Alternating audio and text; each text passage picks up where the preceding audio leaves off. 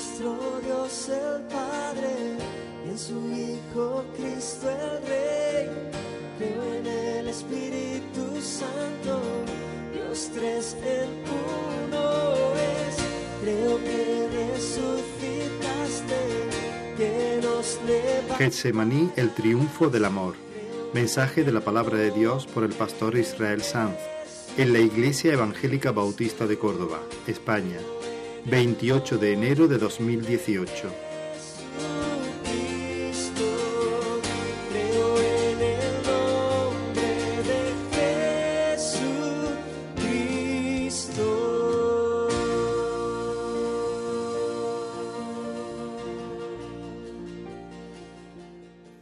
Seguimos con nuestra serie de mensajes basado en el Evangelio de Marcos, así que esta mañana os invito a abrir la palabra del Señor en el capítulo 14 del Evangelio de Marcos, Marcos 14, y vamos a leer a partir del versículo 26.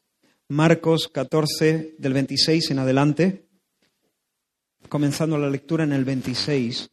Y dice la palabra del Señor, cuando hubieron cantado el himno, salieron al monte de los olivos.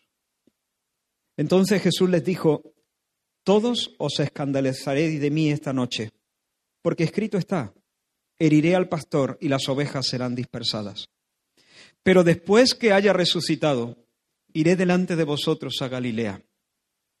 Entonces Pedro le dijo, aunque todos se escandalicen, yo no. Y le dijo Jesús, de cierto te digo que tú, hoy, en esta noche, antes que el gallo haya cantado dos veces, me negarás tres veces. Mas él con mayor insistencia decía, si me fuere necesario morir contigo, no te negaré.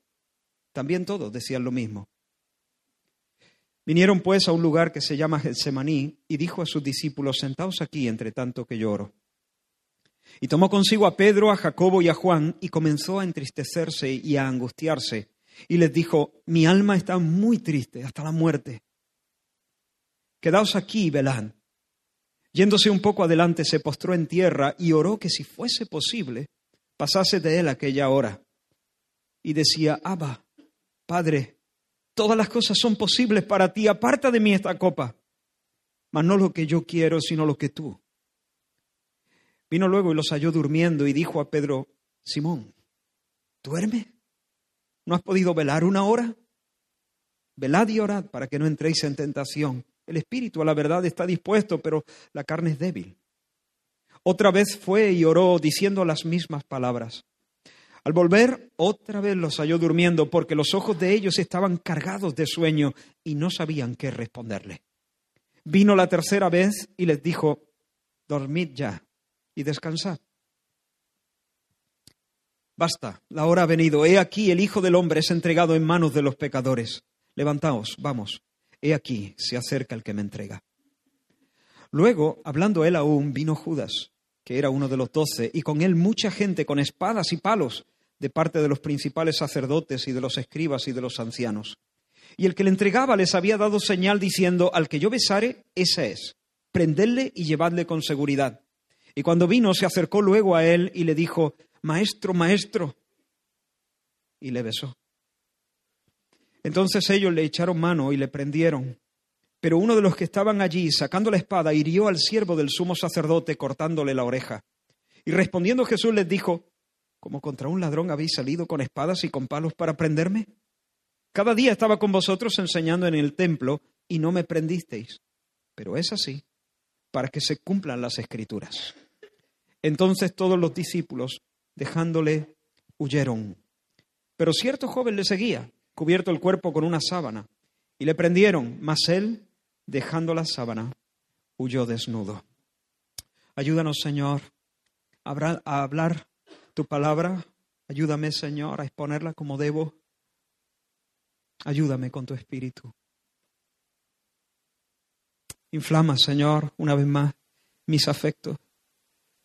Ayúdanos, Señor, a todos, a mí y a mis hermanos, a oír tu voz, Señor, a oír tu palabra. Desnuda tu brazo, Señor, y haz proezas, Señor, mientras se proclama tu verdad, en el nombre de Jesús. Amén. Amén. Mi intención, hermanos, esta mañana es ayudarte a contemplar algo más de la gloria de Cristo, la gloria del Señor en su amor por los pecadores, la gloria del Señor en su obediencia al Padre. Y oro para que mientras vemos estas cosas, crezca nuestro respeto y nuestra admiración y nuestro amor por Él. Y quiero empezar directamente la escena del huerto en Getsemaní. Dice el versículo 33 y versículo 34, dice que comenzó a entristecerse y a angustiarse. Comenzó a entristecerse y a angustiarse. Hasta aquí nosotros hemos visto en general al Señor sin perder la calma, sin perder la calma, ha encarado a los demonios, ¿recuerdas cuando su encuentro con el Gadareno? Siempre presidiendo la escena con serenidad. Le hemos visto sin perder la calma anunciando su muerte, poniéndole las cartas boca arriba al traidor. Pero de repente, aquí en Getsemaní, Jesús está muy agitado, profundamente conturbado. Hay una tormenta en su alma. Su corazón está en un puño. Jesús aparece en Getsemaní aplastado, aplastado por una tristeza, por una angustia que crece. Marcos nos dice así, comenzó a entristecerse y angustiarse. Literalmente, eso eh, se escribió de esta manera, se leería de esta manera, literalmente. Comenzó a llenarse de terror. Comenzó a llenarse de terror. Así que, hermanos, su alma santa está llena de espanto. Su alma santa retrocede había dejado a sus ocho discípulos en, algún lugar del huerto y él se había internado con otros tres. ¿Recuerdas, Pedro? Acabamos de leer Pedro, Juan y Santiago entre los árboles. Eh, y los había dejado a estos tres en, un punto y luego él había ido un poco más allá para orar a solas. Y les abrió el corazón a estos tres cuando estaban solos, él y Pedro, Juan y Santiago, él les abre, desnuda un poco su alma y les dice, versículo 34, mi alma está muy triste hasta la muerte. Quedaos aquí y velad. En otras palabras, me invade una tristeza mortal. Una tristeza mortal. Tengo una tristeza que me está aplastando. Esta es la angustia que estoy sintiendo en este momento. Esta es la angustia que tengo en mi pecho, que me siento morir. eso es lo que significa mi alma está angustiada hasta la muerte. Tengo, tengo una angustia mortal. Estoy a punto de colapsar. Estoy a punto de colapsarme. Quedaos aquí, permaneced despiertos, permaneced orando. Lucas, que era médico, en su evangelio nos da un detalle muy significativo, que nos muestra hasta qué punto el Señor estaba experimentando un estado emocional que le llevó al umbral de la muerte. Lucas en el capítulo 22 dice que estando en agonía oraba más intensamente y era su sudor como grandes gotas de sangre que caían hasta la tierra. Algunos eh, dicen que esto indica casi con toda probabilidad una condición física, por cierto, bastante peligrosa, conocida como hematidrosis, investigando un poco, parece que el principal síntoma es la efusión de sangre en el sudor, en la transpiración. Puede ser causada por una angustia extrema o un esfuerzo muy violento. Y al parecer algunos capilares subcutáneos se dilatan y se rompen. Y entonces juntamente con el sudor sale algo de sangre mezclada. Hermanos, el Señor está en este punto experimentando una presión inimaginable. Y aunque es un hombre joven y es un hombre sano, su cuerpo apenas puede soportar la presión a la que está siendo sometido en ese zarandeo violento de su corazón santo, de su alma. La angustia llevó su cuerpo hasta tal punto que necesitó que un ángel se acercara y le vigorizara, le fortaleciera, porque no aguantaba el Señor. Dice Lucas también, y se le apareció un ángel, Lucas 22, capítulo, versículo 43, y se le apareció un ángel del cielo Y no dice para consolarle, dice para fortalecerle, para darle vigor, para sostenerle en ese momento. Y estando en agonía oraba más intensamente y su sudor era como grandes gotas de sangre que caían hasta la tierra. Ahora, hermano, la pregunta es, ¿qué está pasando aquí? ¿Qué es lo que tanto espanta al Señor? ¿Por qué el Señor está siendo aplastado por esa tristeza insondable? Él sabía que Judas de un momento a otro iba a aparecer en el huerto eh, presidiendo la turba que lo iba a apresar. Él sabía que le esperaba la burla, los azotes, la cruz con sus hierros. Él sabía que le esperaba la tumba. Él, él había dicho eso en varias ocasiones a sus discípulos. Había anunciado lo que le esperaba. Pero ¿qué es lo que hace que en este punto su alma retroceda con, llena de terror? ¿Qué es lo que agita de esa manera al Señor?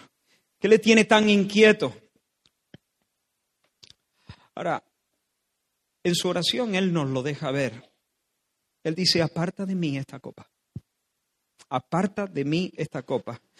Parece ser entonces que el Padre le está ofreciendo una copa, un vaso, un cáliz, cuyo contenido horroriza al Señor Jesús. Y el Señor ora de esa manera, Padre, si hubiera alguna oportunidad, si, si hubiera algún camino alternativo para obedecerte y para salvar a los pecadores, sin beberme eso, si hubiera otra forma y no tuviera que tomar el contenido de esa copa, o yo no quiero tomar esa copa.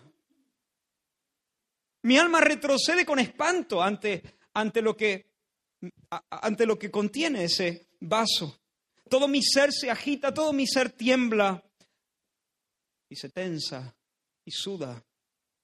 Se me parte el alma cuando pienso que tengo que beberme eso. ¿Qué es lo que contiene la copa? Cualquiera que esté familiarizado con el, el Antiguo Testamento, lo que Dios habló por medio de los profetas, sabe que en el Antiguo Testamento se hace con frecuencia referencia a una copa, al cáliz de la ira del Señor. Os leo varios textos. En Jeremías 25, el profeta dice, porque así me dijo Jehová, Dios de Israel, toma de mi mano la copa del vino de este furor. ¿El furor de quién? El furor de Dios. Toma de mi mano la copa del vino de este furor y da a beber de él a todas las naciones a las que yo te envío, y beberán y temblarán y enloquecerán. Y un poco más adelante, les dirás, pues, así ha dicho el Señor de los ejércitos, Dios de Israel, bebed y embriagaos y vomitad y caed y no os levantéis a causa de la espada que yo envío entre vosotros. Y si no quieren beber la copa de tu mano, les dirás, Así ha dicho el Señor de los ejércitos. Tenéis que beber. En el Salmo 75, el salmista dice, porque el cáliz, la copa, está en la mano del Señor y el vino está fermentado, lleno de mistura, y Él derrama del mismo hasta el fondo lo apurarán y lo beberán todos los impíos de la tierra. Es un cáliz para los impíos. Es una copa llena de furor, llena de maldición, llena de espada, llena de espanto, llena de enojo de Dios para que la tomen los impíos. En Job capítulo 21 se dice, oh, cuántas veces la lámpara de los impíos es apagada y viene sobre ellos su quebranto, y Dios en su ira les reparte dolores. Serán como la paja delante del viento y como el tamo que arrebata el torbellino. Y beberán de la ira del Todopoderoso. terrible cosa es caer en manos de un Dios vivo. Y en el Salmo 11, escucha bien cada palabra de este texto. Jehová prueba al justo, pero al malo, al malo y al que ama la violencia, su alma los aborrece sobre los malos hará llover calamidades, fuego, azufre y viento abrasador será la porción del cáliz de ellos. Porque Jehová es justo y ama la justicia. El hombre recto mirará su rostro.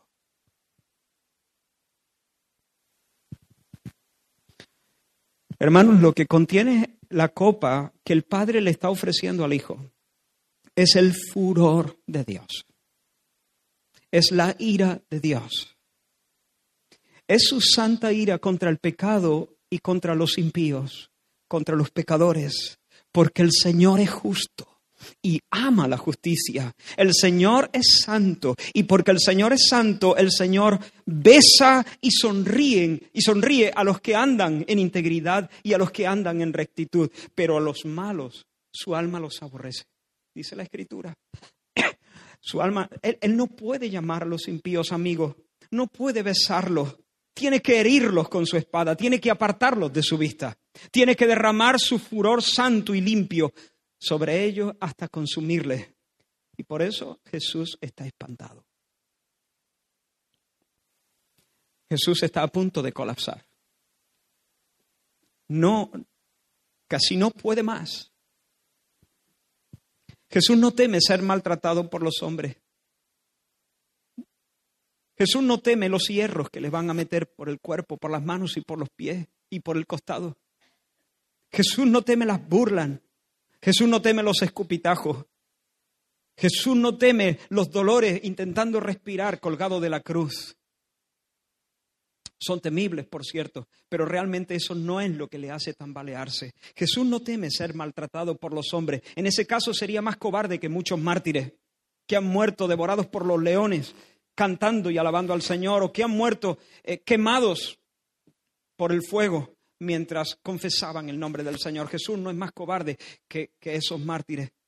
No es eso lo que teme. Jesús no teme ser maltratado por los hombres. Jesús retrocede ante el pensamiento de ser maltratado por papá, por su padre.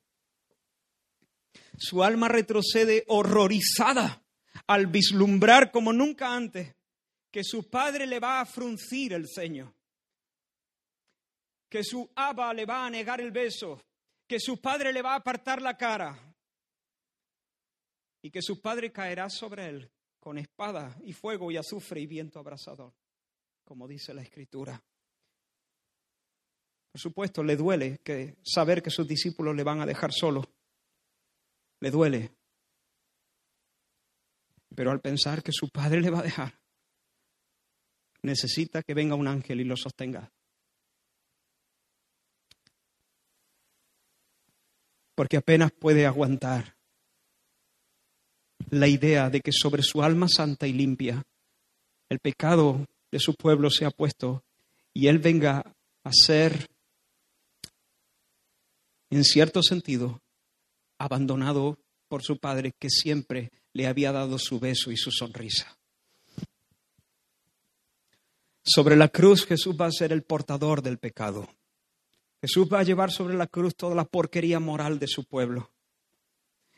Y el cielo no va a tener que sino que mostrarle su rechazo, su repulsa y aplastarlo sin misericordia. Así debía ser. El justo por los injustos, el limpio por los sucios, el que nunca cometió pecado, por nosotros fue hecho pecado y fue tratado como un pecador, fue tratado como si hubiese sido un delincuente, un sinvergüenza. A veces vemos algunas noticias como algunos hombres, incluso en grupo, han abusado de chicas, se han jactado de ello. ¿No sientes una indignación subiéndote por la barriga? Y que luego te presiona el cuello. Y enseguida dices, bueno Señor, si no fuera por tu misericordia,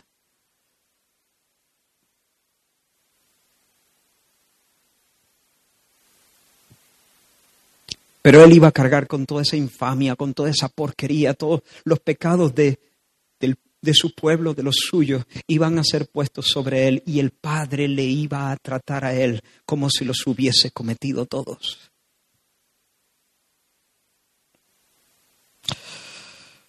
Jesús sabía que esta hora habría de llegar, como estaba diciendo antes.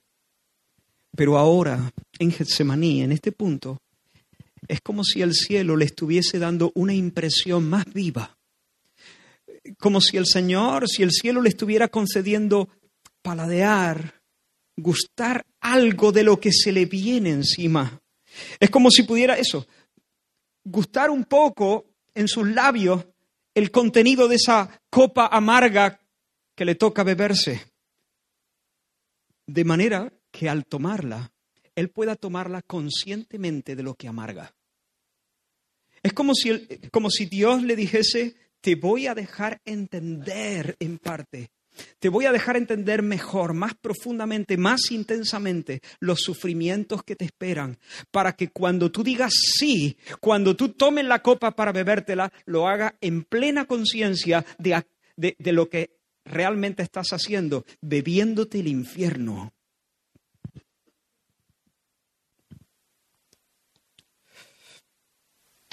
Y mírales, hermano, mira, al Señor, contémplale ahí un momento en Getsemaní, mírale sudado y aturdido, espantado y temblando, a punto de colapsar, sostenido por un ángel.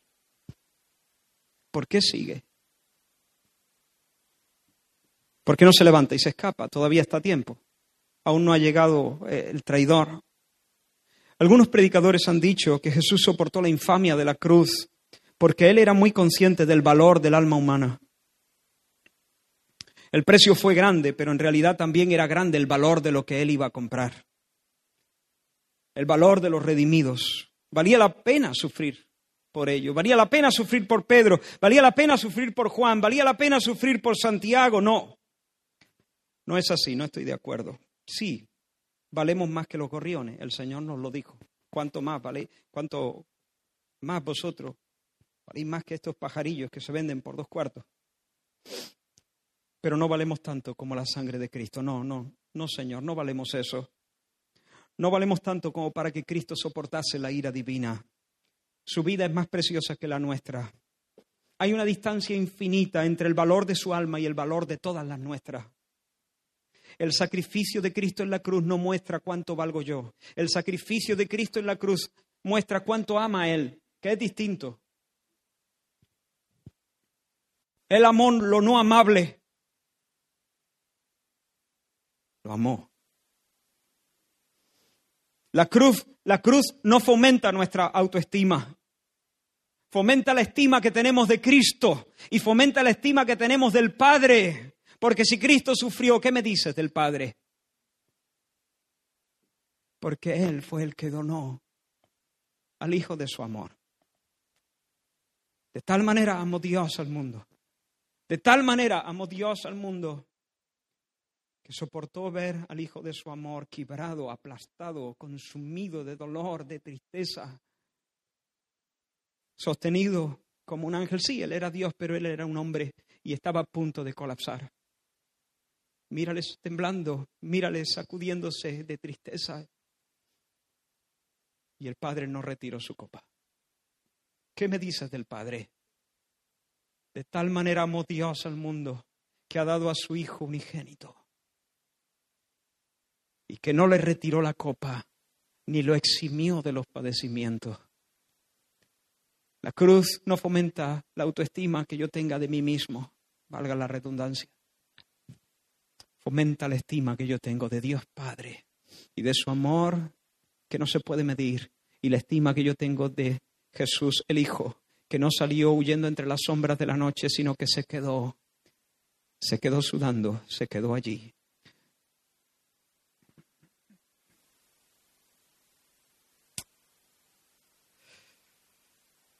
Jesús cuando estaba en esas condiciones no se decía, tengo que aguantar, tengo que aguantar, tengo que pasar este trance porque ellos lo valen, ellos lo merecen. No, no, no, Jesús no estaba así. Jesús estaba diciendo más bien, tengo que seguir. El Padre me los dio. El Padre los ama y yo los amo y yo amo al Padre. Tengo que soportar este trance, no me puedo colapsar.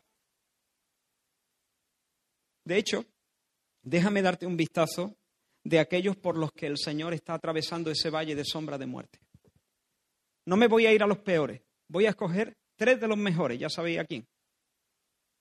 Pedro, Juan y Santiago. ¿Qué hacen Pedro y Juan y Santiago mientras Jesús clama y suda? Suda sangre. Duermen. Jesús les ha pedido que velen. Jesús les ha pedido que oren. Y por cierto, tienen buenos motivos para velar, quedarse despiertos, vigilantes y orar. Tienen buenos motivos para hacerlo.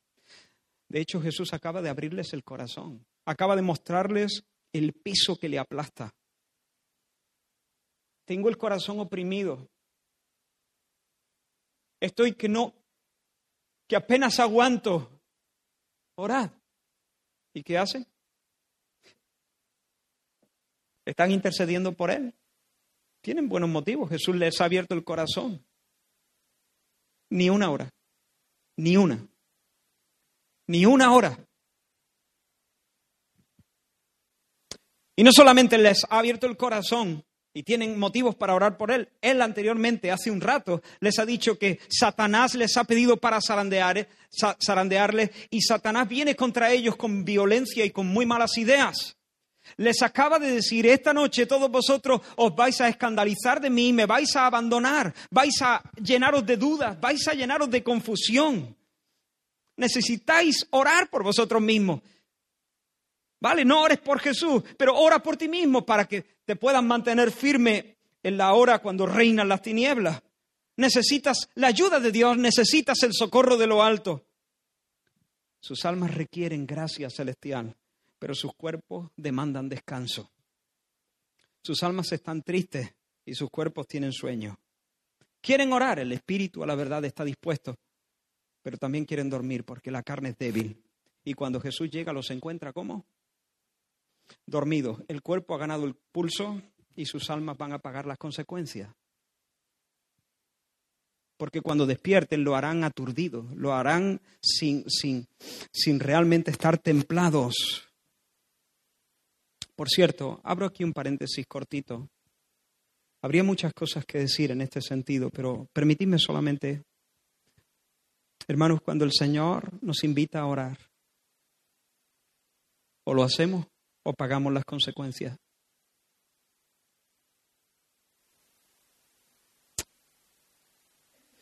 El espíritu está dispuesto. Yo creo que esto fue como una palabra amable de Jesús, eh, no excusándoles, pero sí eh, haciéndoles ver que Él también comprendía, que que él no les estaba echando una bronca, es una manera de decirles, yo sé que queréis, pero la carne es débil. Pero hermanos, cuando el Señor nos, nos, nos llama a orar y se establece ese pulso entre lo que sabemos que deberíamos hacer y lo que nos pide el cuerpo, no estoy hablando de pasiones pecaminosas, estoy diciendo incluso a veces la debilidad natural. Como dejemos que el pulso lo gane el cuerpo, nuestra alma se verá afectada y pagará las consecuencias. Recientemente, hablando con un pastor amigo mío, me contaba un testimonio y me dijo, Israel, em, hace un tiempo sentí de una manera muy clara que debía orar y ayunar de una manera especial. Fue algo así, repentino. Salir de la dinámica habitual de búsqueda del Señor y meterme en otra dinámica mucho más, más alta, más intensa, de orar más rato, él me, me dijo varias horas, y tener algunos días de ayuno. Y comencé a hacerlo. Y al poco se desató una tormenta en la iglesia. Resultó que cuando se desató ese problema, un problema serio en la congregación, el Señor lo habilitó, lo capacitó de una forma sobrenatural para discernir lo que estaba pasando, para enfrentar al diablo y para, eh, y para encauzar las cosas en el orden de Dios. Pero con este pasaje en mente, mientras yo lo escuchaba, yo le dije, gracias a Dios que respondiste a esa llamada del Señor, a ese susurro del Espíritu porque si no, cuando eso hubiese saltado, le hubieses cortado la oreja. Que fue lo que Pedro hizo con el siervo de, sumo sacerdote, con Malco. Así que si el Señor te está diciendo debes orar, ponte a orar. Si te está inquietando de alguna manera, el Señor usa muchas formas para hacernos saber su voluntad. Pero si el Señor te está inquietando de alguna manera, hazlo. Hazlo. Porque tal vez mañana, o pasado mañana, o la semana que viene, o el mes que viene, tengas que hacer frente a una batalla que no esperas. Y si tú lo haces, en medio de esa batalla verás la gloria de Dios. Pero si no lo haces, puede ser que te levantes con la baba colgando y la líes, o la líe yo. Ánimo, iglesia, ánimo. Ahora, observa la escena. Jesús encara la copa con todos sus terrores, mientras los que decían, oh, yo nunca te abandonaré, Pedro, ¿recuerda a Pedro? No, bueno, esto a lo mejor, ¿eh? Esto a lo mejor te niegan, pero yo nunca, jamás. Estoy dispuesto a ir a la cárcel, estoy dispuesto incluso a dar mi vida por ti, jamás, Señor, te equivocas conmigo, te equivocas conmigo.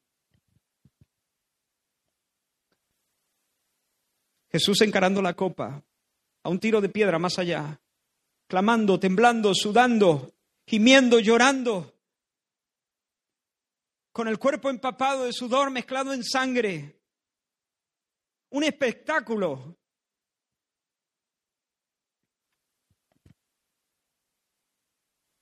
Y casi al lado, roncando, aquellos que están diciendo, no, yo hasta la muerte, hasta el final, cuenta conmigo, mi lealtad para siempre, te lo prometo, te equivocas conmigo, etcétera, etcétera, etcétera. Para colmo, el Señor interrumpió varias veces su oración. ¿Lo has visto? Que Jesús estaba orando y interrumpió su oración. ¿Por qué? ¿Estaba cansado? Voy a despejarme un rato y luego sigo. ¿Por qué interrumpe el Señor su oración? Para cuidarles, para pastorearles, para meterles un codacito entre las costillas y decir, ora, ora, ora, no duerma, ora, ora, porque Jesús sabe que el traidor ya viene con toda la turba. Eh, eh, Jesús, ya sabe que de un momento a otro ellos van a, a, a desvariar completamente. No es el momento de dormir. En cierto sentido, ellos están durmiendo no solamente porque tienen sueño, sino porque están tristes. Y ese sueño dice en otro evangelio, porque sus almas estaban tristes. Ese sueño es como una especie de evasión. Mientras uno duerme, no se acuerda de, las penas y de la presión y de las emociones contradictorias. Pero Jesús interrumpe su oración para decirle, estáis durmiendo. Ni siquiera sois capaces. Y de hecho, eh, se, dirige especialmente a Simón. Simón, Simón, ni siquiera una hora puedes permanecer despierto. Vamos, ora. Y luego se va otra vez. Y vuelve a arrodillarse. Y vuelve a gemir y a levantar sus clamores. Y vuelven los otros a roncar.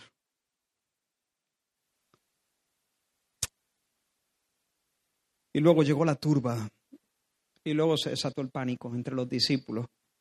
Y luego todos huyeron, como Jesús les había dicho. Desbandada. El caso de Pedro es especialmente triste, ya sabemos que luego lo negó, lo negó tres veces antes del amanecer, antes de que el gallo cantase dos veces. ¿Merece la pena morir por esto?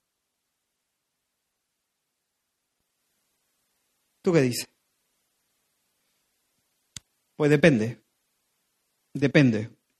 Si pensamos en el valor de ellos o en el valor tuyo o en el valor mío, no, no merece la pena.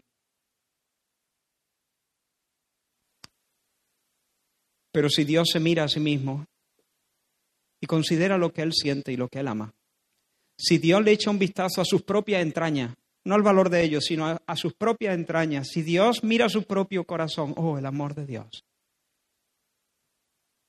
el amor de Dios. Y donde abundó el pecado, sobreabundó su gracia. Porque Él lo quiso, porque Él los amaba. Ya está. No hay más explicación.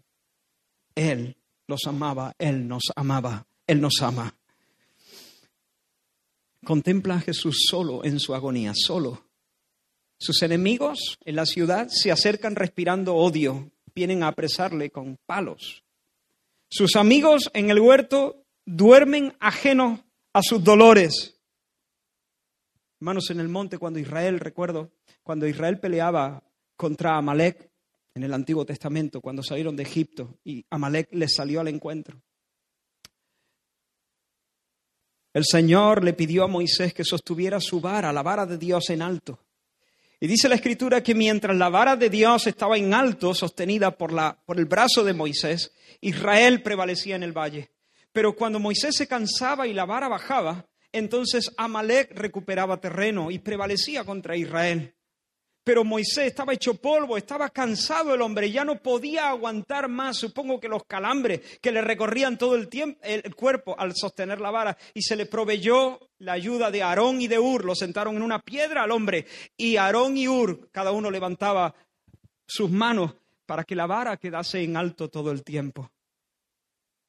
Pero en Getsemaní Jesús no tuvo la ayuda de ningún Aarón y de ningún Ur, solito, solo, los demás roncando solo, sosteniendo en alto la obra de Dios, el plan de redención. Solo un ángel, solo un ángel tuvo que acudir un momento y como he dicho antes, no para consolarlo, no para retirarle la copa, para sostenerlo para que no se colapsara y siguiera adelante, con el plan de bebérsela hasta los sedimentos, hasta el final, apurarla por completo.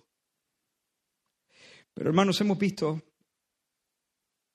la angustia de Jesús en soledad, horrorizado ante la expectativa de beberse aquello, beberse el infierno. Pero quiero llevaros un poco más allá.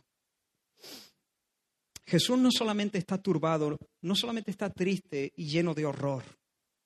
Jesús está lleno de fe. Está consumido por un deseo inquebrantable de cumplir la voluntad de su Padre. Y en medio de la angustia se dirige a Dios con estas palabras. En el versículo 36, Abba. Y Marco traduce esa palabra hebrea, Padre. Todas las cosas son posibles para ti. Aparta de mí esta copa, mas no lo que yo quiero, sino lo que tú. Hermanos, en medio de esa angustia mortal, Jesús sabe que sabe que sabe que el que le ofrece la copa terrible y amarga es papá es su papá, Abba, papi, papá. Y no solamente sabe eso, sabe que papá es todopoderoso, yo sé que todo lo puedes.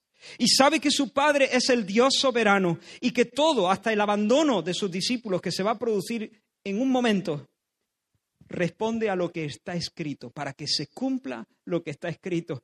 Así que el que ofrece la, la copa no es mi enemigo, es mi Padre. Y mi Padre tiene todo el poder. Y mi Padre tiene todo el control, porque todas las cosas están ocurriendo según su decreto, para que se cumpla lo que ha sido profetizado. Y no solamente eso, sabe que la voluntad de su Padre es buena, es agradable y es perfecta. Es perfecta y por eso dice, tu voluntad, papá, tu voluntad. Jesús en medio de su angustia sabe que Dios es fuerte, sabe que Dios es sabio, sabe que Dios es soberano, sabe que Dios es papá.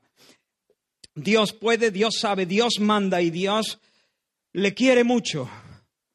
Y ese es el terreno donde la fe se ancla. Y ese es el terreno desde donde se pueden eh, afrontar todas las batallas de fe. Y eso es lo que Jesús hizo. Dice que estando en esa agonía, hemos leído antes en el versículo paralelo de Lucas, estando en esa agonía, oraba más intensamente. Y quiero que pienses en esa oración más intensa, más intensa de Jesús. Y estando en esa angustia, a medida que probaba algo de lo que se le venía encima, a medida que manifestaba al Padre que si hubiese algún camino en el que te puedo obedecer y puedo salvar a los pecadores, alternativo, sin tener que beber eso, entonces yo quisiera. Pero en medio de esa situación, Jesús ora y ora más intensamente y ora más intensamente. El Señor no se toma un Valium, porque no era el momento de evadirse, no era el momento de tomar un Valium. Era el momento de luchar en oración y eso fue lo que hizo, luchar en oración. Y yo creo que el escritor de Hebreos se refiere a este momento cuando en el capítulo 5, versículo 7, nos dice que Cristo, en los días de su carne, ofreciendo ruegos y súplicas con gran clamor y lágrimas, lo voy a leer otra vez, ofreciendo ruegos y súplicas con gran clamor y lágrimas al que le podía librar de la muerte, fue oído a causa de su temor reverente. Jesús ha suspirado, como he dicho, por un camino alternativo, pero el Padre sigue sin retirar la copa. No hay camino alternativo. Es esto o no salvar a los pecadores.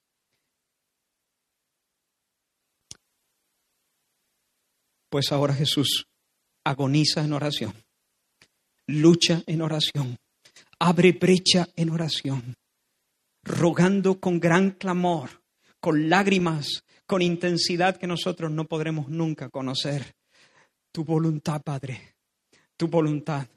Sí, tomaré la copa, Padre, la tomaré. No quiero hacer lo que me pide el cuerpo, no quiero hacer lo que me piden mis emociones. Quiero hacer lo que tú deseas, tu voluntad, solo tu voluntad, toda tu voluntad, lo que tú quieres, Señor. Capacítame, ayúdame a no colapsarme, ayúdame a atravesar ese valle, dame las fuerzas que necesito y cuando me pongan en el sepulcro, líbrame del poder de la muerte, sácame de allí para tu gloria, hazme un, poderoso Salvador para este pueblo.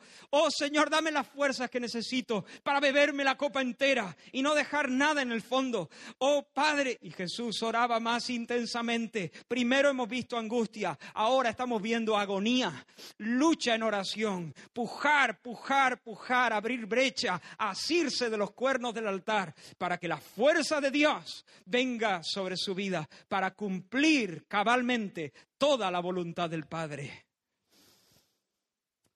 Wow, eso no es una oración de plástico, hermanos. Eso no es una oración, lo toma o lo deja. Señor, mira, yo te digo esto por si acaso. Esa es la agonía de un hombre de fe. Esa es una lucha de fe, porque se basa sobre estas verdades. Dios es mi Padre, Dios lo puede todo, Dios me quiere mucho, Dios es soberano y por lo tanto hay un lugar donde en medio de la angustia más desesperada, de la tristeza más aplastante, yo puedo solicitar las fuerzas que necesito para finalmente cumplir la voluntad de Dios y ser librado de la muerte. Aquí Jesús no está pidiendo ser librado de la cruz, sino de la muerte en su más amplio sentido, lo cual el Señor le concedió al sacarlo de la tumba, levantarlo sobre todas las cosas y todas las personas, sentarlo sobre el trono a la diestra de la majestad de las alturas y hacerlo sumo sacerdote para siempre según el orden de Melquisede, un Salvador poderoso e inmortal.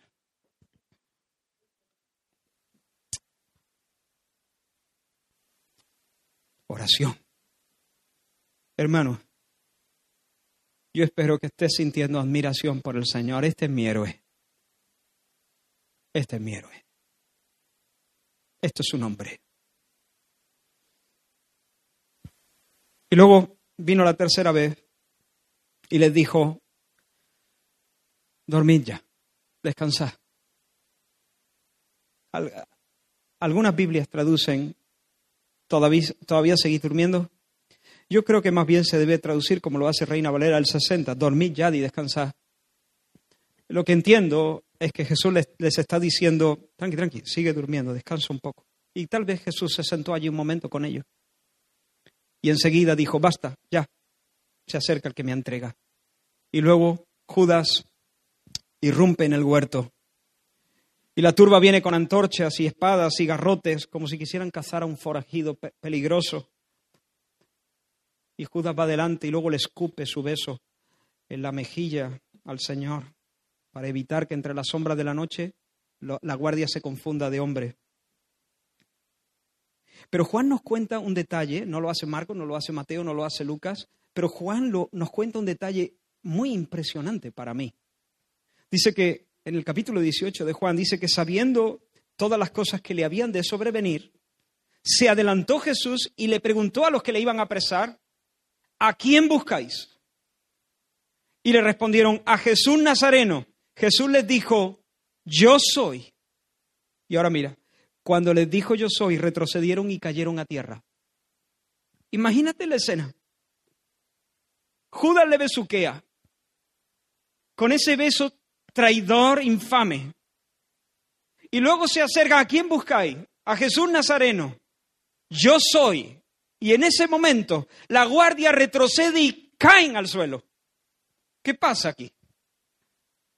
Oh hermano, ante la confesión de su identidad, le faltaron las fuerzas a los soldados, así como las puertas del templo y los quiciales de las puertas se estremecían en la visión de Isaías, cuando la gloria de Dios se manifestó, hasta la casa misma temblaba. Cuando Jesús dijo, yo soy, le faltaron las fuerzas a los soldados. Sí, le van a atar con cuerdas, le van a atar, ya le están atando y luego se lo llevan, le van a conducir a empujones ante las autoridades, la guardia romana se va a reír de él, se van a divertir. Le van a faltar el respeto, le van a llenar de golpes y de babas.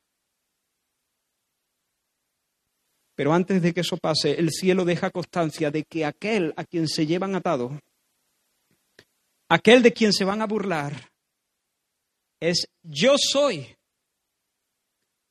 Es Dios soberano. Se están llevando como un cordero al león. Y cuando su nombre resuena, caen los hombres y los imperios, si Dios quiere. No son las cuerdas las que mantienen sus manos atadas. Él tiene poder para deshacerlas y hacer que el mundo entero se desintegre. Él mismo podría, y lo dice otro, otro de los evangelistas, lo dice, ¿no creéis que yo mismo podría pedir un batallón de ángeles? Podría pedir un millón de querubines aquí para que lucharan por mí y ellos lo harían gustosamente. Pero no lo hará. Va a caminar hacia el Calvario como un cordero al que se lo llevan al matadero. Manso, obediente, mírale atado. Imagínale caminando allí, a la boca del lobo, manso. Pero cuidado, Él es el yo soy. Él es el yo soy. Poderoso, supremo y salvador. Otro detalle interesante es que tal vez en este momento, no sé, Supongo que fue en este momento intentando reconstruir la escena, cuando ellos caen y hay un poco de alboroto ahí. Tal vez Pedro coge su espada y intenta matar a Malco. ¿O tú crees que fue a por su oreja? Supongo que le tiró el golpe a la espada para, para, para matarlo, intentando iniciar una revuelta y, y, para que Jesús tuviera tiempo de escapar, no sé pero se ve que no, no acertó a, quitarle la vida, solamente le quitó una oreja. Y en ese momento el yo soy que hace, basta, guarda, guarda la espada, envaina la espada. Y entonces tocó a Malco y sanó su oreja. Pues que Él es el yo soy. Él es el Dios sobre todas las cosas. No solamente el Dios fuerte, sino el Dios salvador, el Dios que sana, el Dios de misericordia. Bendito sea su nombre. Pero aún así allí se lo llevan atadito a empujones a la boca del lobo, ¿no te entra una especie de admiración por él? Estamos asistiendo, hermanos, al triunfo del amor. El semaní es el triunfo del amor. Es el triunfo del amor porque escogió no, no escapar antes de que Judas llegase. Escogió no buscar refugio. Es el triunfo del amor. Y cuando dijo, levantaos, vamos, no era para salir huyendo, era para encarar y darle la bienvenida al traidor. Y cuando algunos de sus discípulos, como he dicho, desenvainaron la espada, él le dijo, guardad la espada. ¿Acaso no he, no he de beber la copa que el Padre me dio para que la bebiera? Es el triunfo del amor. Jehová el Señor me abrió el oído, dice Isaías 50. Jehová el Señor me abrió el oído. Y yo no fui rebelde, ni me volví atrás Di mi cuerpo a los heridores y mis mejillas a los que me mesaban la barba. No escondí mi rostro de injurias y escupitajos, porque Jehová el Señor me ayudará. Por tanto no me avergoncé. Por eso puse mi rostro como un pedernal y sé que no seré avergonzado. Hermanos, es el triunfo del amor. Y termino. Habría muchas cosas que decir. Soy consciente de que he dejado algunos detalle importante sin mencionar. Pero quería concentrarme en esto, en exhibir lo mejor que puedo la gloria de Jesús, en su amor por los pecadores y en su obediencia hacia su Padre. ¿No te parece el Señor precioso? ¿No te parece admirable? ¿No te parece odioso el pecado que le llevó allí? Qué odioso es el pecado. Que tuvo, por el que el Señor, el Padre, tuvo que soportar el dolor inimaginable de someter a su Hijo a ese sufrimiento. ¿No te parece odioso el pecado? que hizo que Jesús tuviera que humillarse tanto y posiblemente arder de fiebre ahí y en el Gólgota, soportando el azote. ¿No te parece odioso el pecado? Acuérdate, Getsemaní, acuérdate de ese hombre que es Dios, que es hombre, que es Dios, que es hombre, agonizando, aplastado de tristeza, la próxima vez que pienses en el pecado. ¿Estás luchando con algún pecado?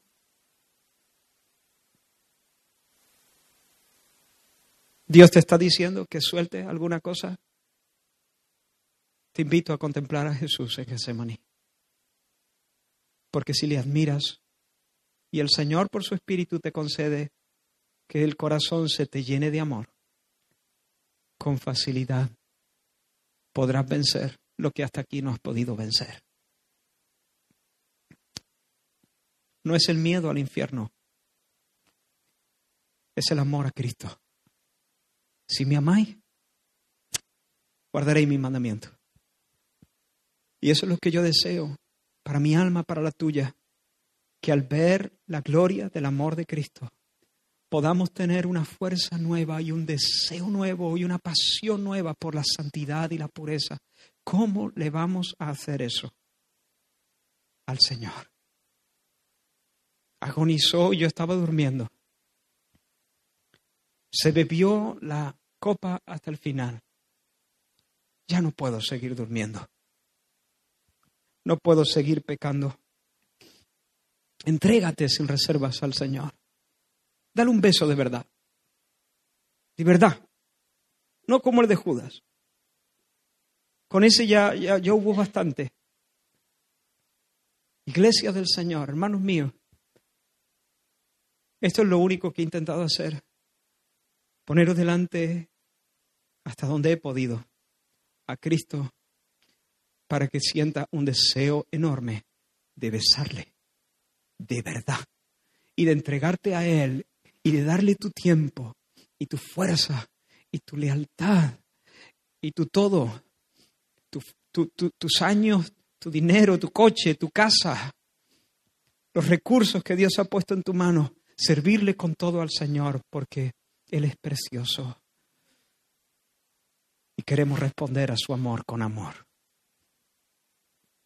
Si hay alguien aquí que nunca lo había visto de esa manera y que has entrado con un corazón duro, frío, indiferente hacia el Señor, pero Dios te está convenciendo y estás viendo en Cristo algo que no habías visto, no lo habías visto de esa manera, pero ahora te das cuenta al verlo de esa manera que tú no te has conducido bien. No te estás conduciendo bien. Entonces yo te ruego que te arrepientas. Porque estamos en un día donde el Señor eh, da oportunidad para arrepentirse. Y, el Señor ofrece perdón gratuito de pecado. Y el Señor ofrece la fuerza de su espíritu para vivir en una nueva vida, en vida nueva. Así que si tú hasta aquí has vivido de espaldas al Señor, de una manera como si el Señor, bueno, sí, está bien, pero pero realmente nunca te entregaste al Señor. Nunca, nunca te diste cuenta realmente qué fue lo que el Señor iba a hacer en esa cruz, de qué se trataba ese sufrimiento, ¿Qué, cuál era la copa que él tenía que beber. Pero hoy has visto que en realidad lo que estaba pasando es que Dios Padre iba a tratar a Dios Hijo como si Él hubiera vivido tu vida, para poder tratarte a ti como si tú hubieras vivido la suya. Él murió por ti. Él soportó el desagrado, la repulsa y el rechazo, el silencio de Dios, para que ahora Dios te pudiera a ti besar. Y ahora lo has visto y has comprendido las algo más las dimensiones de su amor. Te animo, ven corriendo al Señor hoy y dile, Señor, me arrepiento de haber ido por mi lado, de haber sido indiferente a ti, de haber confiado en mi fuerza y en mi justicia. Señor, y yo me abrazo a ti de todo corazón. Recibo tu sacrificio. Pongo mi fe en tu obra completa. Pongo mi fe en ti, en tu justicia y en tu muerte por mí y me entrego con todo lo que soy, me arrepiento, ya no voy a vivir para mí, ya no voy a ser el capitán de mi alma, ahora tú serás mi Señor y mi vida será vivida en una entrega y en una obediencia a ti, con tu ayuda, Señor. Si ese es el deseo y el clamor de tu corazón, hazlo, sin que nadie te oiga, allí mismo, Mientras ahora quizá podemos cerrar este tiempo con una eh, con, con, algún canto ministrando al Señor. Hazlo, corre al Señor, clama al Señor, ora al Señor. Y si tú eres creyente ya, pero hoy has visto algo más de su gloria, bueno, bésale, bésale, bésale, bendícele, bendícele, bésale. Él es digno, Él es digno. Gracias, Señor. Gracias, Señor.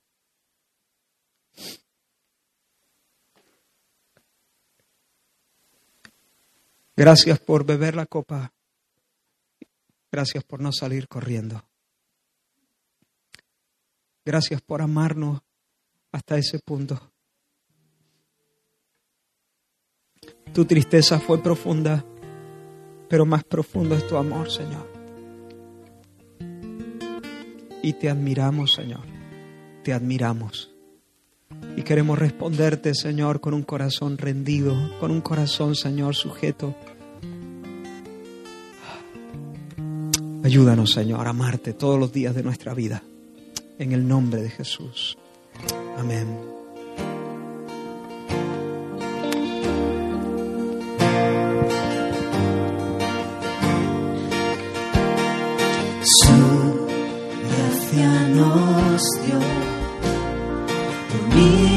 Cruz Él sufrió mi pecado lavo, siendo inocente murió. Mi mente no puede entender cuán grande tu amor por mí es. Tu gracia sin fin moriste por mí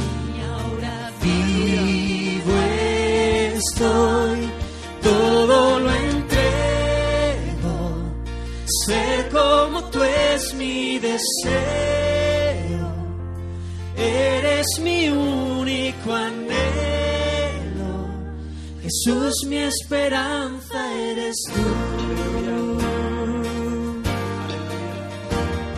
La muerte vencida fue en mí ya no tiene poder.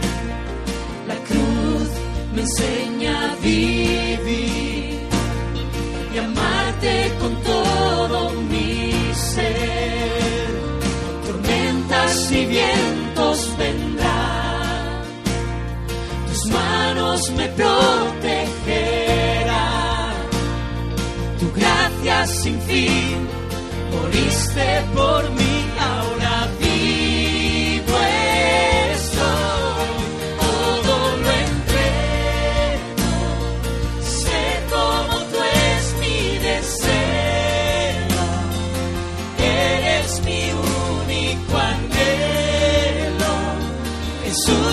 esperanza eres tú. Todo lo entrego, ser como tú es mi deseo. Eres mi único anhelo, Jesús mi esperanza.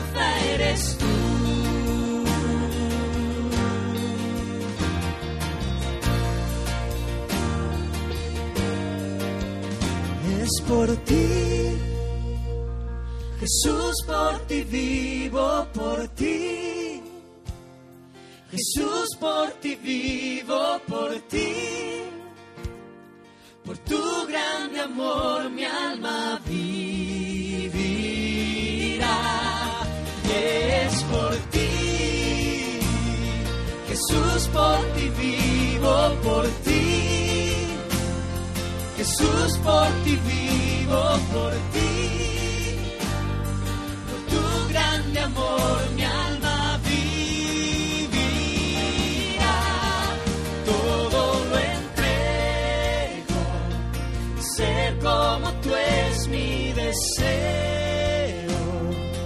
Eres mi único anhelo. Jesús, mi esperanza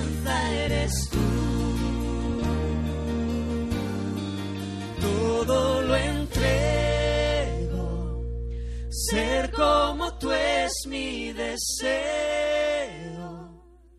Eres mi único anhelo. Jesús, mi esperanza